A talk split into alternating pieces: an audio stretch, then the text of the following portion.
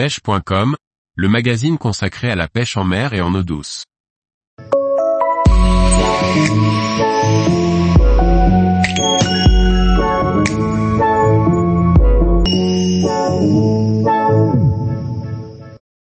Les trois meilleures mouches pour pêcher les barbeaux d'Estrémadure. Par Antonin Perrotte Duclos. Les barbeaux comisos et shorthead du sud de l'Espagne sont des poissons parfois difficiles. Connaître les types de mouches qui fonctionnent le mieux est indispensable pour s'amuser au maximum lors de votre séjour en Estrémadure. Le scarabée est un modèle de mouche sèche très facile à réaliser et très solide.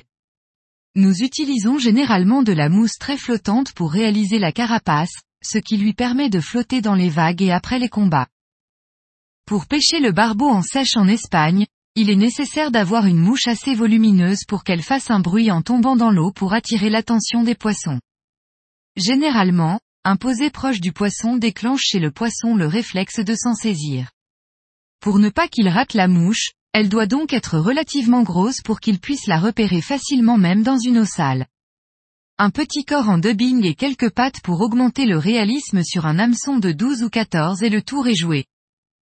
Le streamer en marabout est un incontournable pour la pêche du barbeau ibérique. En fonction de l'activité et de la profondeur où se situent les poissons, il nous est possible de varier les poids de la bille en tête pour s'adapter aux conditions.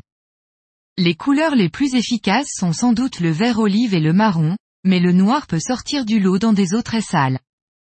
La couleur de la bille peut être un bon atout pour bien garder en visuel notre streamer lorsque l'on pêche à longue distance. On peut également l'utiliser lorsque le vent se lève, bien plus facilement qu'une mouche sèche qui aurait tendance à dériver.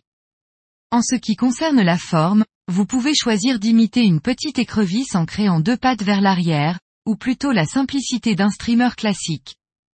La taille idéale d'hameçon est 10 ou 12 en fonction des marques. Différentes espèces de fourmis, allant des microscopiques aux géantes, habitent le bord des lacs d'Estrémadure. Il existe une période très courte de l'année où des millions d'aludes, les fourmis ailées, vont sortir de leur cachette et inévitablement tomber dans l'eau. À ce moment précis, les barbeaux s'en nourrissent exclusivement et ne veulent pas manger d'autres proies. C'est un phénomène très rare que je n'ai malheureusement jamais eu l'occasion de rencontrer. Le peu de personnes que je connais qui ont eu l'occasion de rencontrer ce phénomène disent qu'ils n'auraient jamais pu imaginer qu'une telle quantité de barbeaux puisse être présente au même moment sur une bordure. Même si ces éclosions sont rares, l'imitation de fourmis est un pattern qui est viable dans la majorité des conditions, bien que la faible flottaison de cette mouche ne soit pas optimale, surtout après un ou deux poissons.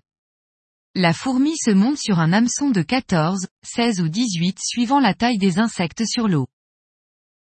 Tous les jours, retrouvez l'actualité sur le site pêche.com. Et n'oubliez pas de laisser 5 étoiles sur votre plateforme de podcast.